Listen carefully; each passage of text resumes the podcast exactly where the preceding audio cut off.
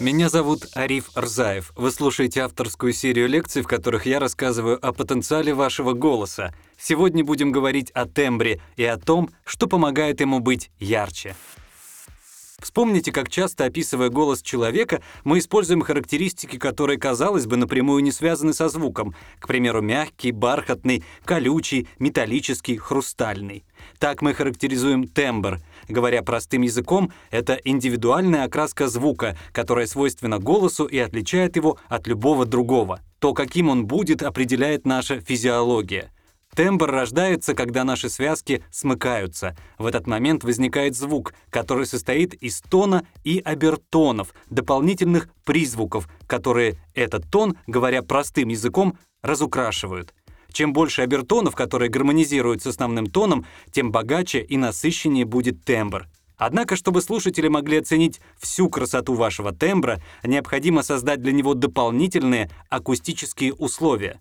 Вы можете провести несложный эксперимент. Запишите свой голос на диктофон, а после включите запись и положите аппарат, к примеру, под подушку. Теперь эту же запись прослушайте, положив диктофон в пустую емкость, например, банку. Вы наверняка ощутите разницу, хотя громкость не менялась. Дело в том, что в одном случае мы заглушили запись, а в другом добавили резонанс, и наша запись стала звучать на порядок громче и насыщеннее. Таким образом, мы подошли с вами еще к одному фундаментальному понятию — резонаторы. Резонаторы — это полости в человеческом организме, которые обладают способностью принимать и приумножать от своих стенок звук. Они есть у каждого, и благодаря им мы можем звучать ярко, громко и при этом не напрягая свой голосовой аппарат. Существуют две группы резонаторов — головные и грудные. Головные резонаторы — это полости, которые находятся выше голосовых связок. Верхний отдел гортани, глотка, ротовая и носовая полости, придаточные пазухи, теменные кости. И грудные резонаторы. К ним относят бронхи и трахею. Прекрасно, скажете вы. Теперь я знаю, что у меня есть резонаторы. Как же ими пользоваться? Дело в том, что люди, которые не занимаются голосом профессионально, так или иначе прибегают к помощи резонаторов, но я бы сказал, не на постоянной основе. Наша основная задача сегодня — попытаться их почувствовать. Кроме того, вы должны понять, что гармонично звучит голос, в котором задействованы обе группы резонаторов. Работать с ними, как и с дыханием, нужно постоянно. Но предупреждаю, не надейтесь на быстрый эффект, только ежедневные тренировки, по-другому никак. И не огорчайтесь, если одна группа резонаторов подключится быстрее, чем другая. Наше сегодняшнее упражнение мы начнем с поиска середины голоса. У каждого эта середина своя, и найти ее можно с помощью резонаторов. Когда мы говорим, находясь в середине нашего диапазона, и грудные, и головные резонаторы активно включаются в работу. Итак, поехали. Горло расслаблено. Все делаем спокойно, без напряжения. На первом этапе резонанс может быть еле уловимым, но с каждым новым днем он будет усиливаться. Не пытайтесь выполнять упражнения громко. Пожалуйста, Положите одну руку на грудь, а другую на макушку головы. Делаем короткий вдох и на выдохе с закрытым ртом произносим звук «хм», очень близкий к мычанию. Чего бы мы хотели добиться? Чтобы рука в области груди ощутила вибрацию, пусть и не сильную, а вторая рука почувствовала резонанс в области макушки. Давайте попробуем. Хм. Если вы испытываете ощущения только в области груди, а в макушке их нет, вероятно, вы занижаете свой голос — если есть в макушке, а в груди нет, завышаете. Попробуйте найти тон, при котором ощущения будут и в голове, и в груди.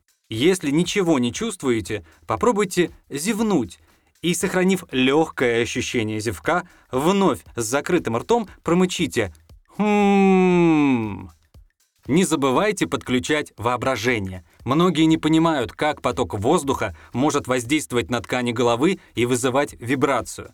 Часто я привожу такой пример. Вы находитесь в комнате с высокими потолками. У вас в руке шланг, из которого подается струя воды. Вода в нашем случае — звук, а напор шланга — поток воздуха, который выводит звук. Если направить струю воды горизонтально, то есть прямо перед собой, на определенном этапе напор станет слабым и пропадет.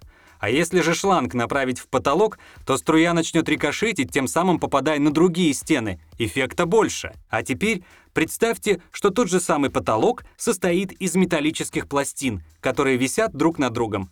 Таким образом, звука станет намного больше. Также и в нашем случае. Необходимо найти такую точку в голове, из которой звук будет расходиться по всем остальным пластинам.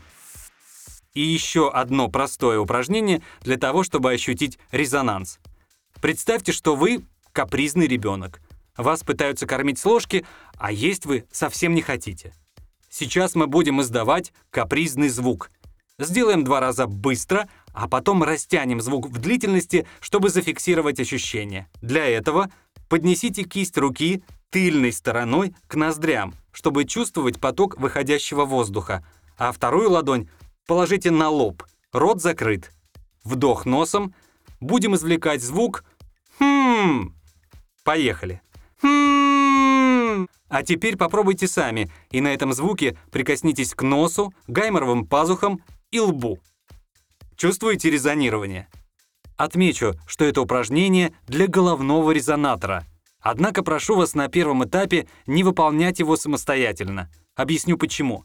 Сейчас было важно, чтобы вы ухватили ощущение резонанса. Но если вы будете прокачивать звук только в этой зоне, без подключения остальных, у вас появится носовой призвук. Такой вариант нам совершенно не подходит.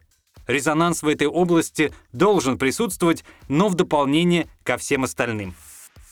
Что касается грудного резонирования, из прошлой лекции вы уяснили, что в каждом тоне звука есть нижние, средние и высокие частоты — Наш организм, в частности трахея и бронхи, способны вибрировать в ответ на низкие обертоны голоса. И помогает этому правильное дыхание и осанка. Чтобы развивать резонаторы, нужно ежедневно проводить раззвучку. Для их пробуждения рекомендую на начальном этапе выполнять так называемую технику вибрационного массажа. Суть ее проста — мы произносим звуки, при этом постукивая пальцами рук по зонам, которые необходимо пробудить. Итак, на середине голоса произносим мычащий звук «ммм». При этом постукиваем по лбу, крыльям носа, области гайморовых пазух и теменным костям. Далее на этом же звуке постукиваем по спине и по нижней части грудной клетки справа и слева. Теперь произносим звук «в» и постукиваем по верхней губе, а на звуке «з» по нижней губе. Эти упражнения вы можете выполнять ежедневно. Главное — правильное дыхание, расслабленное горло и естественная громкость. Подведем итоги этой главы. Тембр — уникальная окраска нашего голоса. Чтобы раскрыть все возможности тембра, необходимо использовать резонаторы, специальные полости нашего организма, способные принимать и приумножать звук. Резонаторы принято разделять на головные и грудные. Старайтесь говорить на середине своего голоса.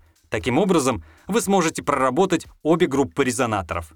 Использование одного грудного резонатора грозит тем, что звук будет глухим, а использование одного головного — тем, что он будет резким и плоским. Ежедневная прокачка резонаторов позволит вашему голосу звучать объемно и красиво. Со временем в нем появится еще больше красок. И, пожалуй, самое главное, только с помощью резонаторов мы можем говорить громко, без вреда для своего голоса.